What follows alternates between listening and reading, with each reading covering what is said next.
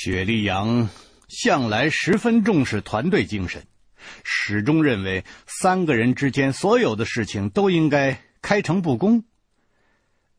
见我又和胖子在低声的嘀咕，便问我说：“你们两个刚才说什么呢？”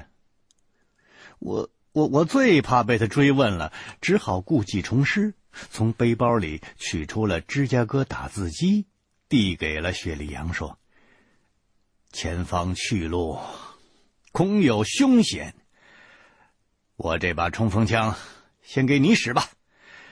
如果遇到什么不测，你别犹豫，啊，扣住了扳机，只管扫射就是。雪莉杨不接，他取出那支六四式，对我说：“有这支手枪防身就够了。”我认为啊。武器有时候并不能解决一切的问题。M1A1 还是在你和胖子的手中，他们才能发挥比较大的作用。胖子急不可待，连声催促我和雪莉杨动作快点。于是我们匆匆的把防毒面具和一些用来对付僵尸的东西取出来，还有从玉棺中发现的黄金面具等祭器。都装进了斜行袋，由胖子把剩余的装备都背负了，按照化石祭台上的地形，寻到了葫芦洞出口的方向。这一次，则不再进行武装泅渡了。倒塌的古树木化石很多，有些连成了一片，中间偶尔有些空隙，却都可以纵身越过。这样呢，也不必担心受到水底女尸的暗中的袭击了。向西走出了百余米，这个时候，四周红色的石壁陡然收拢。如果我们所处的洞穴真是一个横倒的大葫芦的形状，那么，现在我们已经来到了葫芦中间接口的位置了。这一切都与化石祭台上古代彝人的魔绘记载完全相同。这里由上面延伸下来的各种粗大的植物的根茎逐渐稀少了，空气也不再像之前那么湿热了。两个红色大岩洞中间的部分的接口已经在眼前了。只是这里的石壁像镜子面一样的滑溜。最后这十几米的距离，已经没有古树的化石可以落脚了。我们只好涉水而行，用登山镐用力凿进滑溜的岩壁。三个人互相拉扯着，爬上了葫芦肚中间的结合部。地下水的水面刚好切到这个窄洞的最底部，好像这葫芦洞是呈二十五度角向下横倒着倾斜着。地下水流经过去之后，产生了落差，形成了一个水流量并不是很大的瀑布。我拔住了洞口，用狼眼手电筒向下望了一望。坡度很陡，而且是弧形的，比我预想中的要深很多，根本看不到底。最稳妥的办法，只有用岩楔固定在这洞口处，然后放下绳索，用安全栓降下去。我让胖子安装岩楔和登山绳。胖子说：“老胡啊。”我说：“这这洞里当真有千年僵尸的尸毒吗？这黑驴蹄子它能管用吗？咱咱们可从来没试验过啊。哎，老胡，他这万一要是不灵，可怎么办呢？”我对胖子说：“摸金倒斗的人有几个没遇过古墓中的僵尸？可能咱们就算是那为数不多的。”从没遇到过僵尸的三个人了。至于黑狸蹄子，他能否克制僵尸，咱们那也都是道听途说。不过，既然是历代前辈们传下来的手段，想必也应该比较靠谱。实在不行了，啊，咱不是还有老美的 M1A1 吗？所以，大哥，哼哼，不必担心。接着固定沿楔和安装登山绳的间歇，我问雪莉杨。他家祖上出了很多倒斗的高手，倒过很多的大墓，一定没少遇到过僵尸。这黑驴蹄子究竟管不管用啊？如果管用，他又是利用什么原理来克制僵尸的呢？薛良对我说：“我可以给你打个赌，这洞里的山神不会是僵尸。理由我刚才已经讲过了。”即便是彝人，也不会把尸体作为山川河流的神灵来供奉的。这种习俗，中国的少数民族没有，别的国家也没有。至于黑驴蹄子能够制服僵尸，这是确有其事，大概只是静电的作用吧。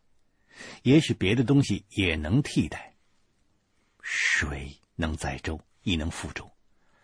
相传黑驴蹄子有时候也能产生相反的作用，如果没有发生尸变的尸体接触到黑驴蹄子，反而会激发它加速的变化，这就不知是真还是假了。我听了之后稍觉安心。现在这个洞口，就是当年彝人们用长杆将大蟾蜍吊进去的地方。里面静悄悄、黑沉沉的，像是个静止的黑暗世界，似乎完全没有任何生命的迹象，与我们刚才经过的生命活跃的洞穴完全不同。两端的葫芦洞，只不过隔着一个五六米长的接口，却判如阴阳两界、生死两极。难道真有老僵尸？他成了精。这个时候，胖子已经把登山绳准备妥当。我先向下扔出了一枚冷烟火，看清了高低，便戴上了防毒面具，背上了 M1A1，顺着放下去的登山绳，从光滑的红色的石壁上就溜下去了。洞口下。这片凹弧形的岩壁，经过地下水反复的冲刷，非常的滑溜。下落大约有十来米才到底，脚下所立是大片大片湿漉漉的叠生岩，那两边都是地下水。我抬头向上看，黑暗中。只能见到高处胖子跟雪莉杨两个人头盔上的射灯，其余的什么都看不见。我打了个信号，告诉他们下边安全，可以下来。雪莉杨和胖子收到了信号，先后用登山索滑下来了。胖子一下来就问我：“我说，哎，哎呀，有没有僵尸啊？”啊，我说，我对胖子说：“嘿。”我说：“嘿，你怎么还盼着遇着粽子呀？”哎，我说，以后可别说这种犯忌的话。万一这老僵尸禁不住人念叨，他突然跑出来怎么办呢？当下我们三个人各持武器，离开中间水深的地方，在黑暗中摸索着圆形山洞的边缘前进着。洞穴中央的水极深，而且是一片死寂。穹顶上有无数倒悬的红色的石笋，两边是从水中凸起的叠生岩层，人可以行走其上。这些红色的石头都被渗成了半透明的颜色，射灯的光线照在上面，泛起了微弱的反光。水面上偶尔可以看到一些微小的浮游生物。看不出有毒物的迹象。我不免有些庆幸啊。嗯，隔了几千年，恐怕以前把这里当做巢穴的那个东西，它，它已经不复存在了吧？走了还不到数十米，突然发现前面的水面上出现了一道冰冷暗淡的白色的光芒。我赶紧一挥手，三个人立刻就躲到了山石后边，潜伏起来。我们关闭了身上的一切光源，在黑暗中注视着那片鬼火般的清冷的光芒。水中那团飘忽的、闪现的光芒，由远而近，它似乎就是一具死漂。我低声对身边的胖子说：“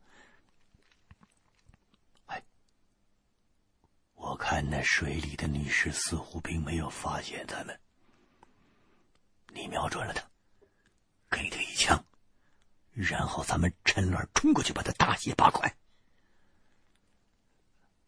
胖子对开枪的事儿，他向来是不推辞的。他把手中的芝加哥打字机先放下，摘下了背后的步枪，以跪姿三点成一线，当即便要击发。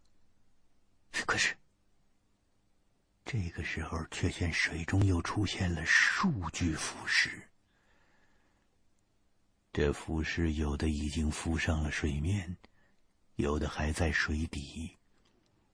都是仰面朝上，手臂和双腿向下弯曲。这个姿势说不出来的别扭，像是关节都被都被给折断了。更为古怪的是，他们似乎不受水中的浮力的控制。只见水中浮出来的女尸越来越多，前后不到几分钟的时间，也不知道是从哪儿冒出来这么多的死漂，就连我们的身后也有了，数不清究竟有几千几百。死漂发出了鬼气森森的白光，原本黑暗的洞穴被这些鬼火映得亮起来了。然而这种亮光。却使人觉得如坠寒冰地狱，让你止不住的全身的颤抖。薛里阳这个时候低声对我跟胖子说：“这些腐尸好像正向某个区域在集结。”看样子不是冲咱们来的。胖子见被水中的死漂包围，心中起急，把芝加哥打字机的枪机拉开了，满脸凶悍地说：“我我看八成是是是凑成一对合起伙来对付咱们的。我说，我说先下手为强，哎，后后后下手遭殃。我说老胡。”我说：“咱们还等什么呢？咱们动手吧，咱们就。”我用手压住了胖子的肩膀，把他摁到石头后边，不让他莽撞行事。三个人潜伏在山岩后边，观看那些浮尸的动静。这个时候，整个山洞的大半儿。都被这些发出了诡异光芒的浮尸给照亮了。深不见底的地下水中，层层叠叠，不知道究竟有多少死漂。我心里头这时候真慌了。我事先只想到有美式冲锋枪在手，也尽可以对付了，但是万万没有料到。这里的水中竟然有成千上万的死漂，就算我们有再多十倍的弹药，怕也对付不了他们。我脑门子上的青筋这个时候都跳起来了。好在，好在这些死漂跟河里的原木差不多，一个个无知无识，缓缓的向洞穴中间的深水处聚集。我们屏住了呼吸，大气儿不敢出。这些女尸是哪儿来的？如果说是几千年前的古尸，那么怎么又在水中保存的如此完好呢？他们一点都没有腐烂。看那玲珑剔透的、丰满的躯体，和活人差不多。这尸体上发出的阴冷的青光，又是什么道理啊？我百思不得其解，只好压制住内心的狂跳，躲在黑暗的岩石的阴影后，睁大了眼睛看。慢慢的，我这才看出一些头绪。死漂可能都是从深水处浮上来的，他们逐渐聚集，最集中的地方。有一大团浮在水面上空的红色气体，和水面相连，遮蔽了逼人的青光。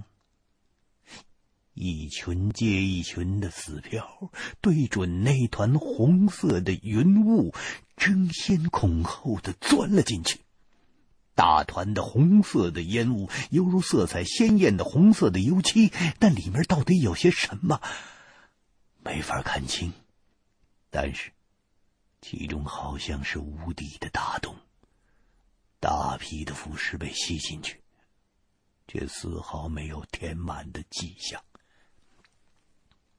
那红色的云雾大概就是祭台魔会中记载的毒气，但是魔会已经变色了，所以开始我们以为从洞中喷出的毒物是黑色的。可是现在看起来，他们竟是如此的鲜艳。世间的毒物，其颜色的艳丽程度，往往跟它的毒性成正比。越是鲜红、翠绿、色彩斑斓的东西，它的毒性越是猛烈。这红雾不知毒性何等的厉害，更是聚而不散。要不是我们都提前戴了防毒面具，难免会将毒物吸入七窍，中毒身亡。说来也怪，这么多的死漂在水中挤成了一团粥，却只有极微弱的流水声，此外就再也听不到别的声音。所有所有的这一切。都在无声无息中进行着。薛立阳在我的耳边说：“青雾中似乎有什么东西，大概就是那位山神老爷的原型了。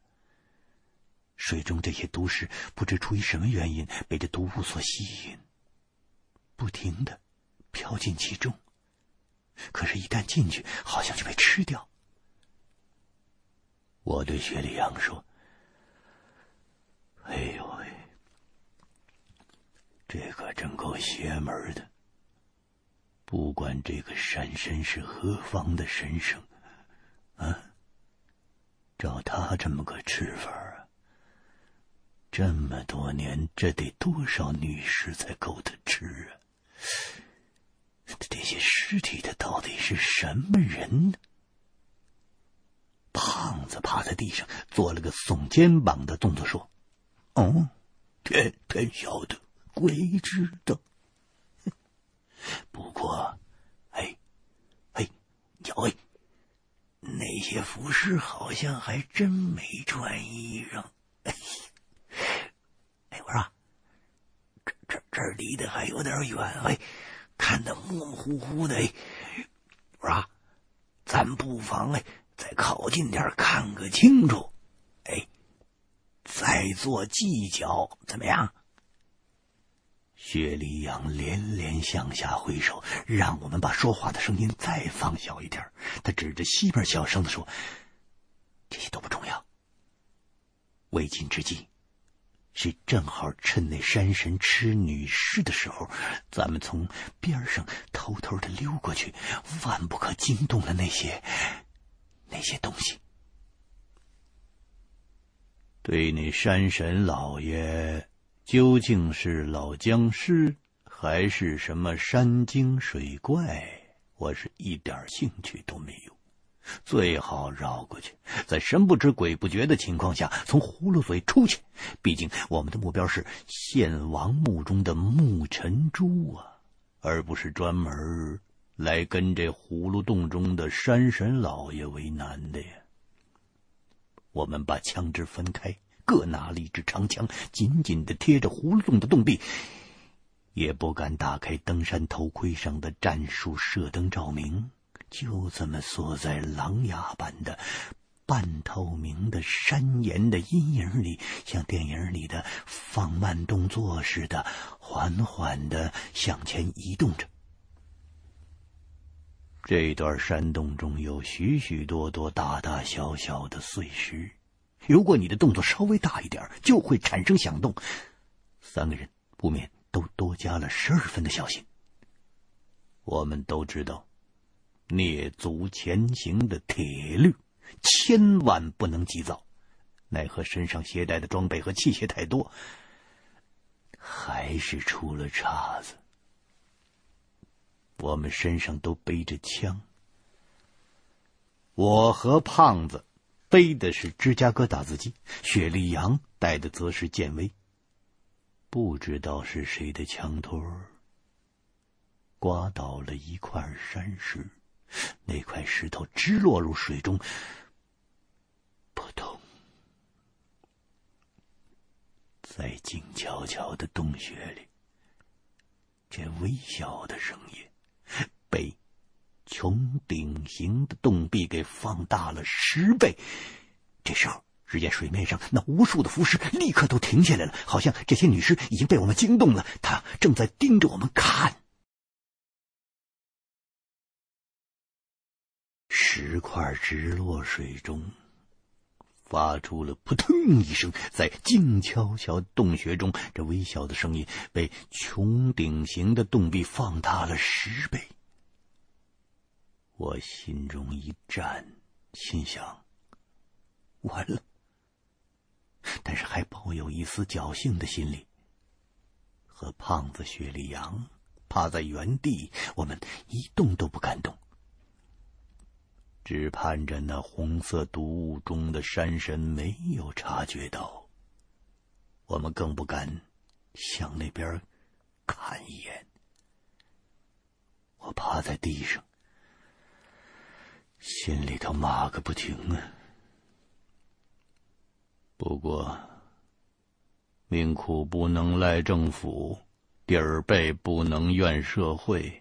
嗯，事到如今，抱怨运气不好也是没用。胖子呢？他支起了耳朵，听那边的动静，然而始终是一片死寂。他心中起疑，对我打了个手势。黑暗中我看不清楚他的动作，但是我们多年厮混在一起，彼此的心意都很清楚。我知道他大概是想问我，那边红雾里边是不是有成了精的老僵尸？我轻轻的摇了摇手，示意胖子别再动弹。我手心里捏了把汗，只求能挨过眼下的这一关。其实我的心里也充满了疑惑。自问平生所学的风水秘术，这造诣也是不凡了。纵观这里的地势，果真跟葫芦一般，像那葫芦洞、绵牛地、太极运，都是风水中的神仙穴呀。这洞穴形似葫芦，虽然古怪，但自古青鸟数世有言呐、若是真龙真柱时，何论端严与漆拙？一任高山与平地，神仙真言但标签呢、虽然形异时期，却是货真价实的宝地呀、可是这样的地方，它怎么会有僵尸呢？倘若那裹在毒雾中的东西，它不是僵尸，它，它怎么能够时隔数千年还存在呢？若非千年的僵尸成精，又哪里有这般凶恶的尸毒呢？更何况，看那些死漂的样子。不是产生尸变了才怪呢！听说僵尸能够嗅出生人气，不知道我们戴了防毒面具管不管用啊？我心下正在胡思乱想，没太注意水面附近的动静，突然觉得胳膊上被雪莉杨捏了一把，我立时回过神来，只见。水边碎石哗啦啦的响成了一片，像是有许多人在河边踏步。洞中被那些死漂映出来的光亮也变得闪烁不定，似乎那片水中的东西移动过来了。我知道，我知道，该来的他终究会来，那是早晚的事儿。看来对方已经察觉到了我们的存在。我决定，我要先发制人。我轻轻的转动身体，改为脸朝上，手中已经把芝加哥打字机的子弹顶上了膛。我静静的等待着即将从山石后边露出来的东西。我准备先用狂风暴雨般的子弹给他来个见面礼儿。我身旁的胖子和雪莉杨，也在没有发出任何动静的情况下，做好了迎击的准备。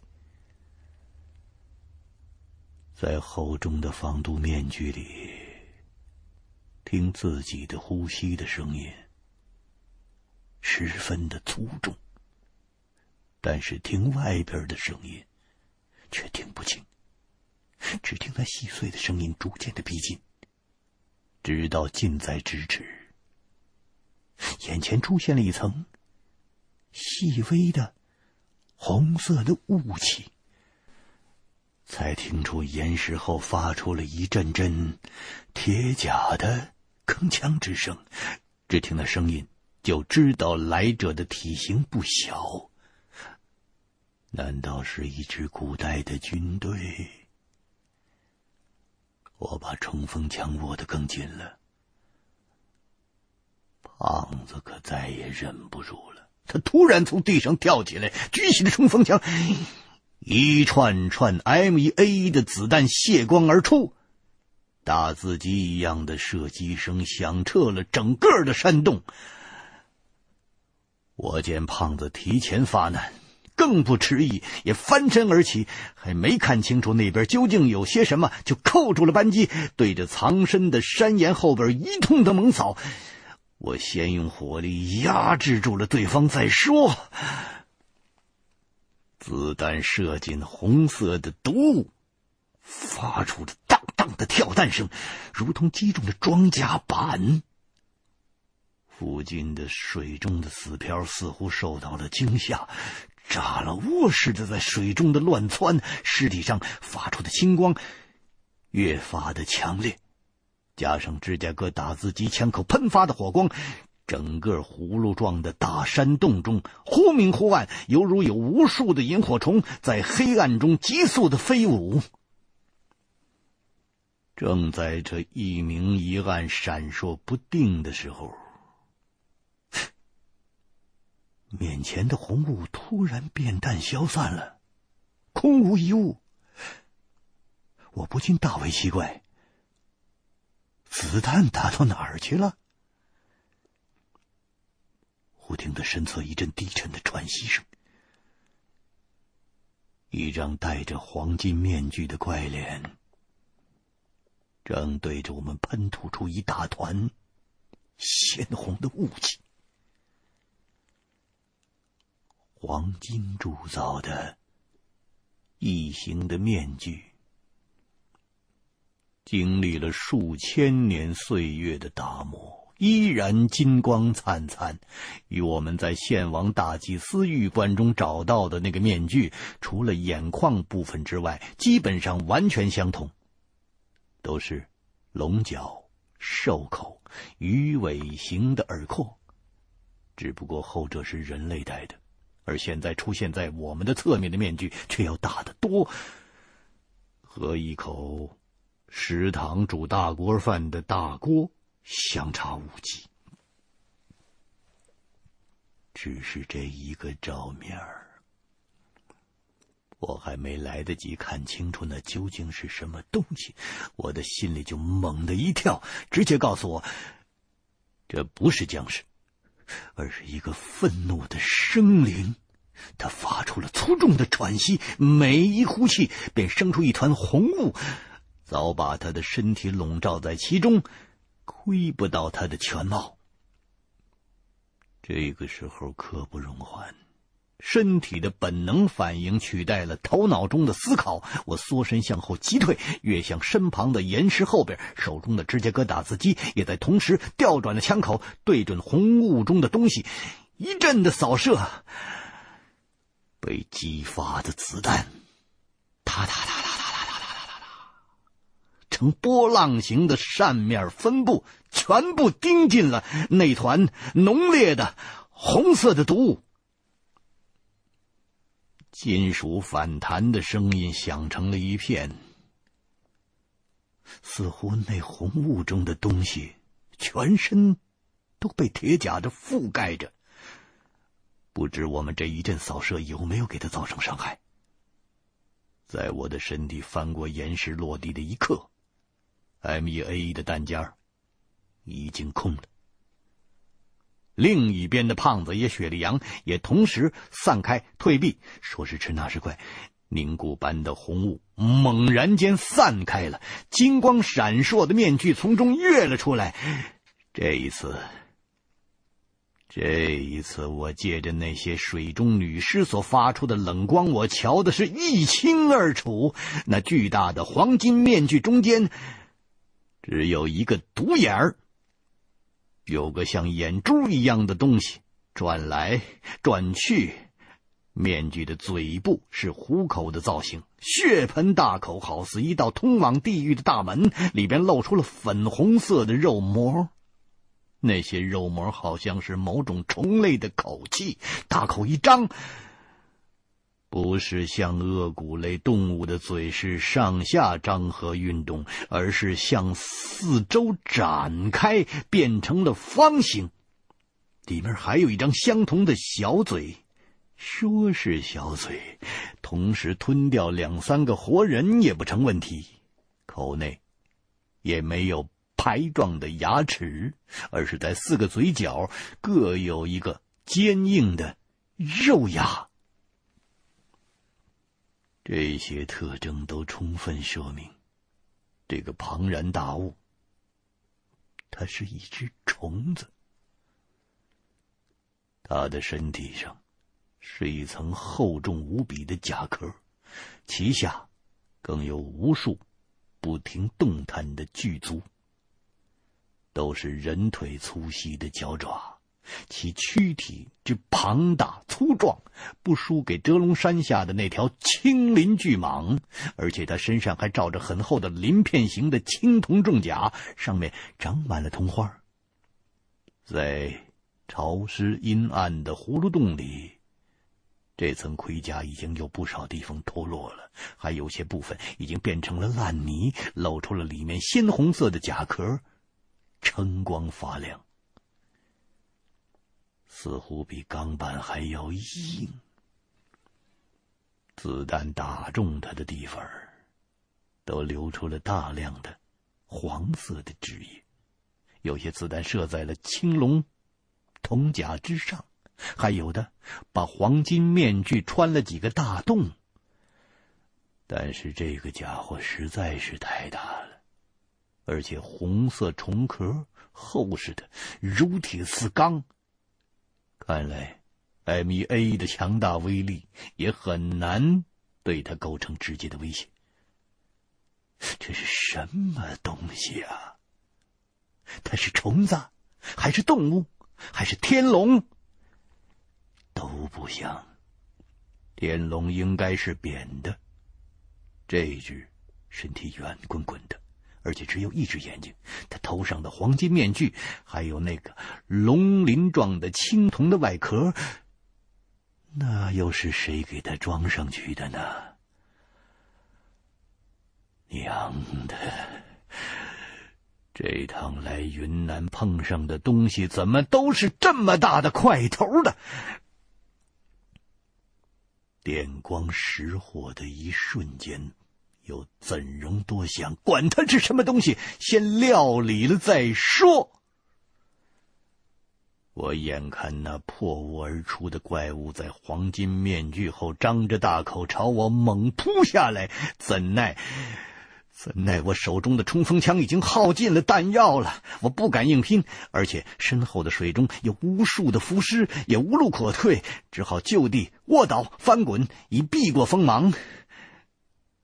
只见洞穴中渗人的冷光，划过一道道的光线，正击中在我身旁狼牙形的半透明的山石上，发出了一声震耳欲聋的响声。我倒吸了一口气，双脚一蹬山石，借着这一蹬之力，将身体向后滑。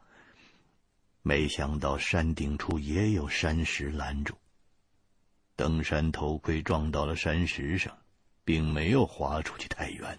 巨型黄金面具覆盖下的怪虫一击落空了，他毫不停留的发动了第二波袭击。我心中暗地里叫苦不迭呀！M1A 的弹鼓和弹匣都在胖子背上的背包里呀，我这手里头，他只只是一杆空枪啊！我我只好拔出了登山镐，进行了抵抗。这个时候，附近的雪梨羊跟胖子见我吃紧，一个用芝加哥打字机，一个用剑威气步枪和手枪同时射击，找准了这只大虫子的头部，是一阵乱打。头戴着黄金面具。身披着龙鳞青铜甲的巨大昆虫，被猛烈的弹雨压制，连连缩头，从口中和青铜外壳的缝隙里不断的喷吐出红色的毒，顿时引入了红雾中，让人难以捕捉目标。洞穴中一时红雾弥漫，我趁此。对胖子大声喊：“胖子，子弹！”胖子立刻从便携袋中拿出了一个压满了子弹的弹鼓，朝我扔过来。我刚伸手接住，还没等把弹鼓替换到冲锋枪上，那股红雾便骤然飘散。怪虫犹如火龙出云一般从中窜了出来，迅速向我扑过来。我心中是恼火异常啊！这个厮，啊，你跟我较上劲了，你怎么总冲我来呢？但是我的心中一片雪凉。这个时候千万不能焦躁，不能紧张。生死之间，往往就在一眨眼的功夫。我当即是一不躲二不闪，我拿自己上弹鼓的速度跟那黄金面具扑过来的速度做了一场生死豪赌。胖子和雪莉杨刚才一番急速射击，也耗尽了弹药，都在重新给武器装填。这个时候，见了我不要命的举动，都惊得呆了，一时忘了身在何处。站在当场就发起冷来了。当年在前线百死于生的经验，终于使我抢得了先机。我只比对方的速度快了几分之一秒。我举起枪口的时候，那怪虫的大口也已经伸到了我的面前了。我已经无暇顾及谁比谁快了，我只是凭感觉就扣动了扳机。只见个打字机几乎是顶在黄金面具的口中开始激发的，招牌式的老式打字机的声音，快速的响起来了。这个时候，我听到了一股。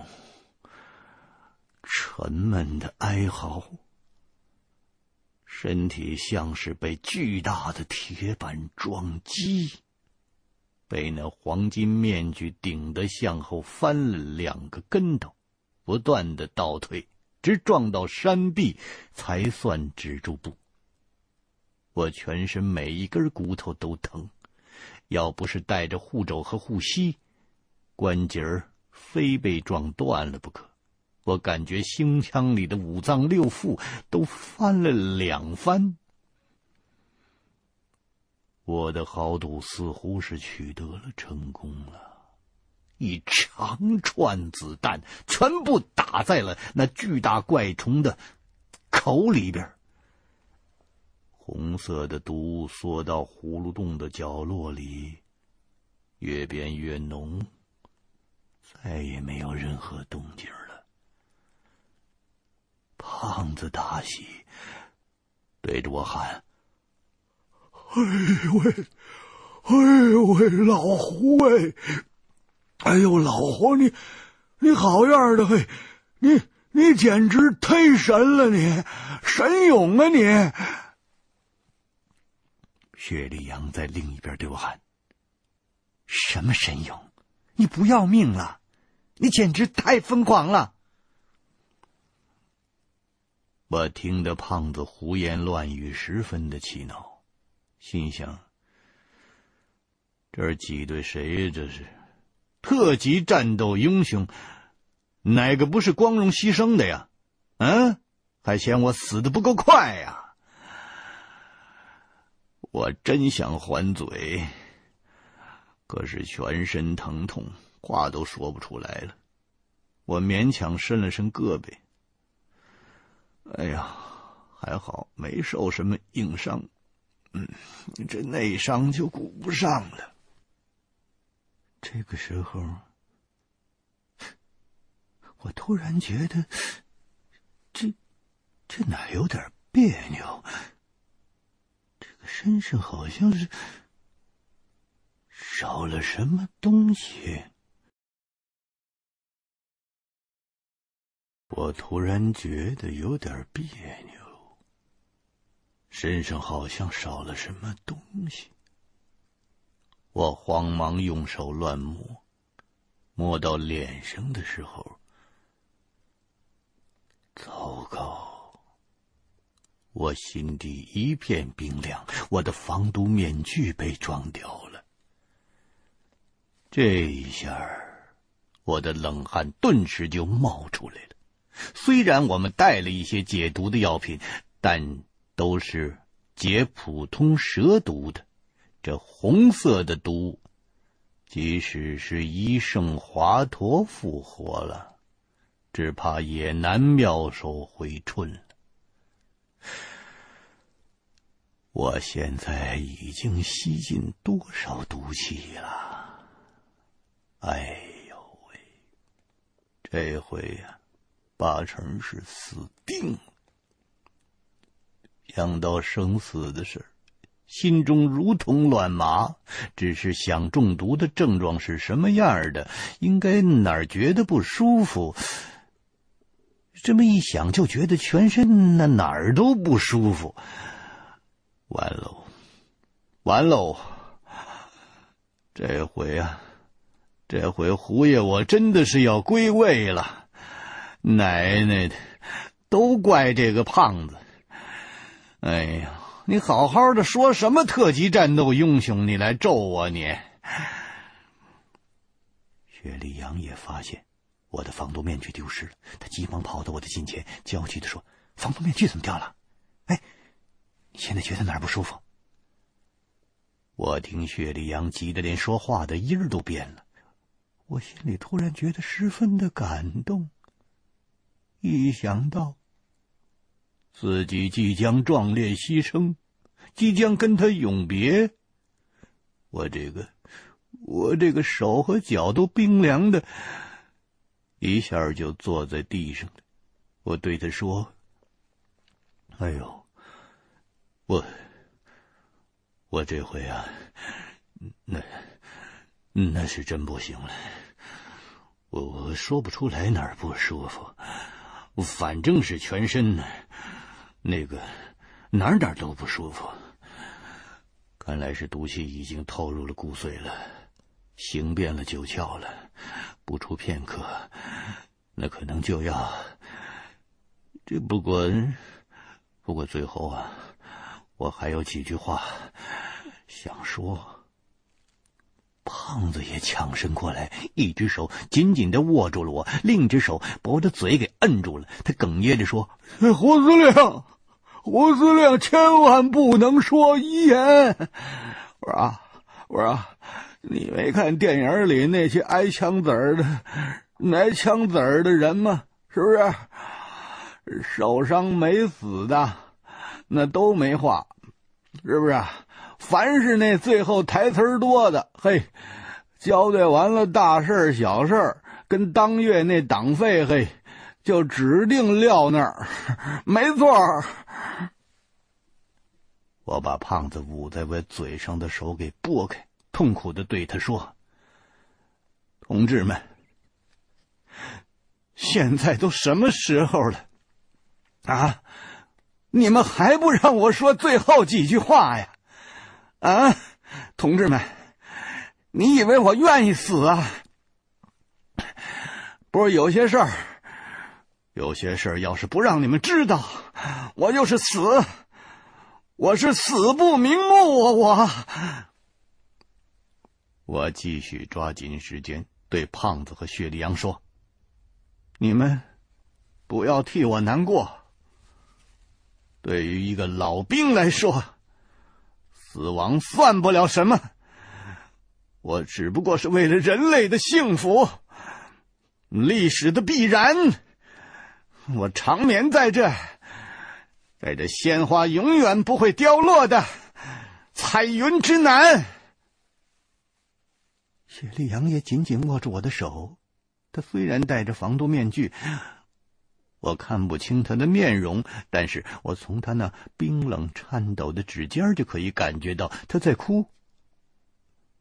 我只听薛立阳在断断续续的说着外文，我叹了一口气儿说：“我说，我我都黄土盖过脑门了，您您就还。”别别别跟我说洋文了，我哪儿听得懂啊？这些话你等我下辈子脱身个美国户口再说不迟。我还有要紧的话要对你们说，别打岔了。想跟你们说点正事儿，可真够费劲的。我正要交代后事儿，却忽然觉得身体除了有些酸痛，到现在为止，他并没有什么异状。筋骨酸疼是因为被那黄金面具给撞了一下，饶是躲避的快，也被山石撞得不轻啊。刚才一发现自己的防毒面具没了，有些六神无主。此刻过了这几分钟，他似乎也没觉得怎么样啊。和我所知道的中毒的症状是完全不同的呀！我心中还有些狐疑，要不是回光返照，但是不像啊。这么说，这么说，这些鲜艳的红雾，它它没有毒。一想起毒雾，我脑海中像是划过了一道闪电。这葫芦洞中的红雾与上面山谷里的白雾山障之间会有什么关系吗？白色的雾有毒，红色的雾没有毒。这只怪虫的身体里，它有什么奥秘吗？胖子见我两眼发直，以为我已经神志不清了。情急之下，他不断的摇晃我的肩膀。他说：“胡司令，胡司令，胡司令，我说你不是还没交代重要的遗言吗？你怎么这就翻白眼儿了？胡司令，你醒醒啊！喂喂！”我用胳膊挡开他的手。我他妈哪儿翻白眼儿？你把我咬散架了你！我我我我刚才。我我刚才想说什么来着？我刚才想说的重要遗嘱，这时候全被我忘到了九霄云外了。我对雪莉杨跟胖子说：“我发现啊，我发现这一层洞穴它好像没有毒气。也许这里头是山谷里藤雾的源头，是间生产藤雾的工厂。”他们两个人一时还没有反应过来，同时说：“没有毒气。”这么说你不会死？我正要对胖子和雪莉杨两个人分说清楚，一眼看到葫芦洞角落里的那团红雾，不知道在什么时候，它已经扩大了。它变成了一个巨大的圆圈儿，把我们三个人围在其中。红雾中，那粗重哀伤的喘息声再次发出了悲鸣，声音忽左忽右，像是在做着急速的运动。由于红雾渐浓，早已经无法看清其间的情形。那黄金面具下的怪虫，周身载满了人造的厚重的甲叶，而且里面的虫壳比装甲车也差不了多少。估计丙烷喷射器的火焰也奈何他不得。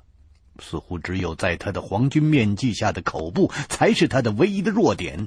刚才我铤而走险，用冲锋枪抵在他的口中射击，还以为。已经把他干掉了。我的老天爷呀！就就这位山神，他究竟怎么样才能死？他这个时候，围住我们的红雾突然被快速的气流带动，向两边散开。那只。金面青甲的巨大的爬虫从半空中探出了身体。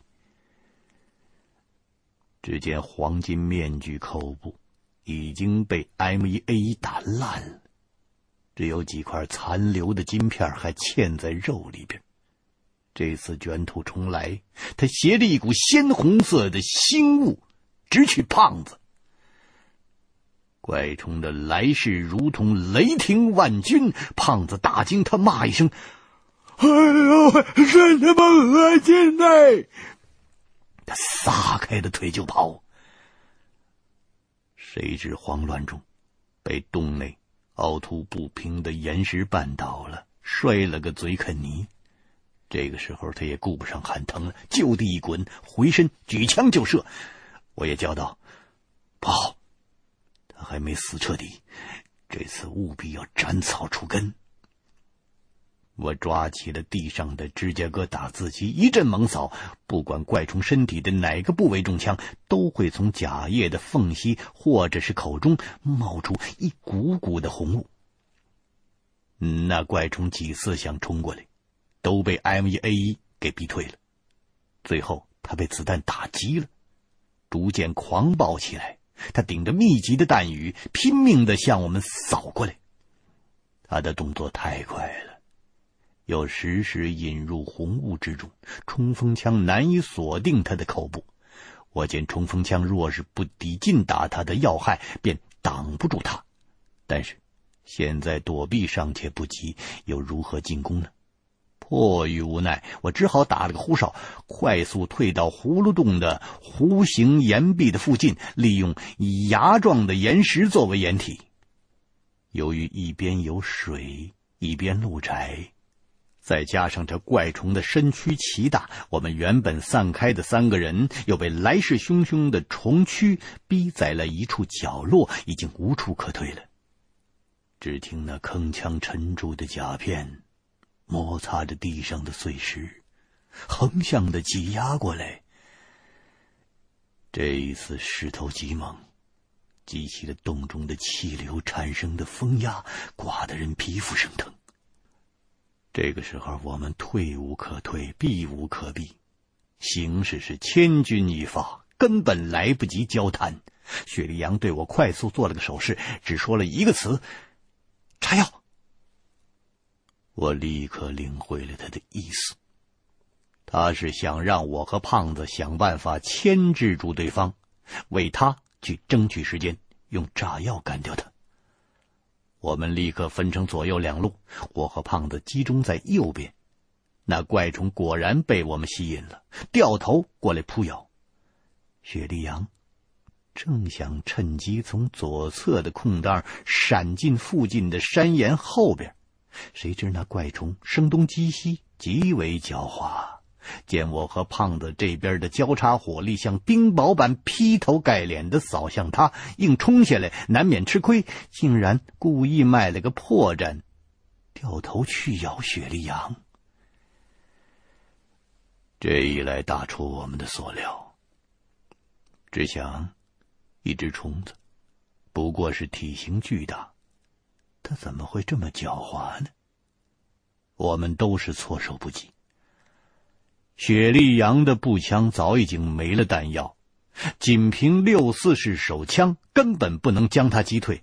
幸亏雪莉杨应变的能力非常快，他抽出了背后的金刚伞挡住了虫口，这一下把金刚伞也撞飞了，落在了一边的石头上。雪莉杨仗着身体轻捷，一个侧滚翻躲在了一边。而这里已经是死角了，再也不能周旋，只好伸手拔出了登山镐，准备最后一搏。甲声轰鸣，咆哮如雷。只见红雾中一道金光，对准了雪莉杨，直扑下去。雪莉杨知道，万万难以正面抵御。只好纵身向上跃，用登山镐挂住上面岩石的缝隙，双足在岩壁上一点，将自己的身体向边上荡开。刚一离地面，那怪虫长满了触角和肉顎的大口便咬在了雪莉杨食材立足的地方，咔嚓一声巨响，地上的岩石几乎都被它咬碎了。我们在旁边看得真切啊，却赶不及去救他。这个时候，我和胖子已经红了眼了，两个人想也不想，我们不等怪虫有下一步的动作，就扔掉了没有子弹的枪，双双拔出了登山镐，闷声不响的用登山镐挂住了龙鳞状的青铜甲片，跳上了这只怪虫的巨大的躯体。我心里头打定了一个主意，先废了他的招子再说。这个独眼虫只有一只眼睛，藏在黄金面具的后边。这只眼睛小的，跟他庞大的躯体不成比例。如果弄瞎了他的这只眼，那就好办了。手足并用，我很快就爬到了他的头顶。我和胖子齐声道贺，早把登山镐给抡圆了，往黄金面具正中的眼球就砸下去了。耳中只听到几声扎破了皮球的声音，把那怪虫疼的不住的抖动，一时间头部是黄汁四溅，也不知道这种深黄色的液体是不是他的血液。那味道奇腥，如同被阳光连续暴晒的死海鱼的味儿。我们都被他溅了一身，幸好是没有毒性。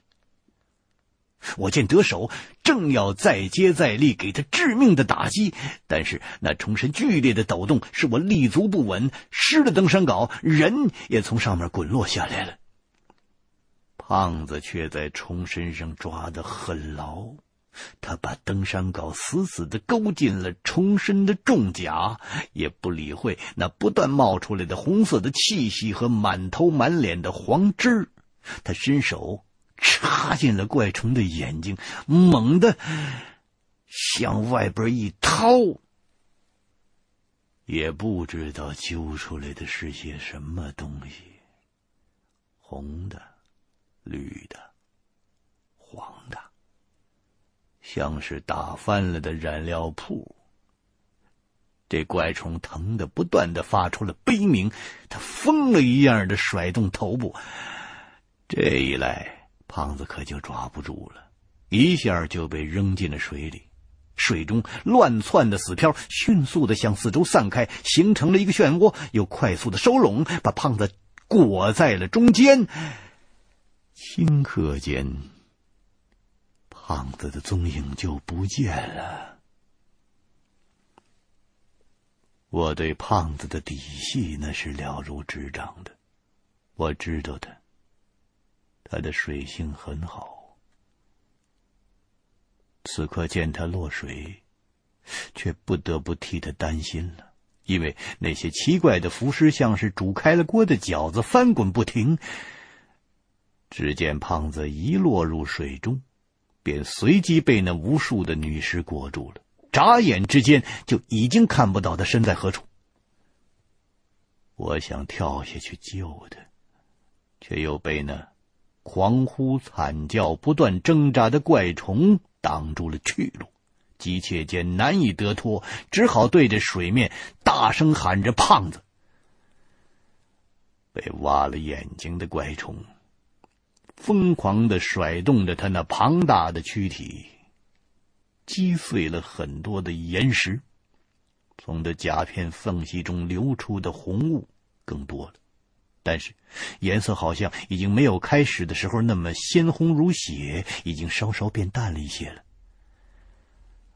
我以为，红色雾气颜色上的变化只是由于洞中光影的变化，并未注意，只想赶快避过这只大虫子的阻碍，好去把水中的胖子捞出来。然而，那巨虫的身躯太大。我冲了几次，都不得不退回来，险些被他身上重甲砸成了肉饼子。薛立阳在一边看出了破绽，他抓起了胖子落在地上的背包，爬到了地势最高的岩石上，一边从斜形袋中取出了炸药，一边对我喊：“他已经快支持不住了。”说完，把他的六四式手枪朝我就抛过来了。我抬头看到了雪莉杨的举动，我早已经明白他的言下之意了，于是用手一抄，接了那支六四式手枪在手，对雪莉杨说：“我先引开他，你准备好了炸药就先发个信号，时间可别太长。胖子在水里头还不知道是死是活呢。”我举起了六四式手枪。对准那巨虫的头部连开了数枪，奈何这枪的射程虽然够，但是它的杀伤力在这巨型的爬虫面前实在是微不足道。为了给雪莉杨准备炸药，争取时间，只好尽量把因为受了重伤而狂暴的巨虫引开。巨虫的独眼虽然瞎了，但是。他常年生活在暗无天日的地下世界，这洞中的光源只有水下浮尸散发的冷冷的青光，所以蛆虫的眼睛已经退化的十分的严重了。反而他的触觉相当的灵敏，我不停的用工兵铲敲打身边的岩石，发出了当当当的响声。这个声音果然刺激了蛆虫。只见他快去一摆朝我就追过来了。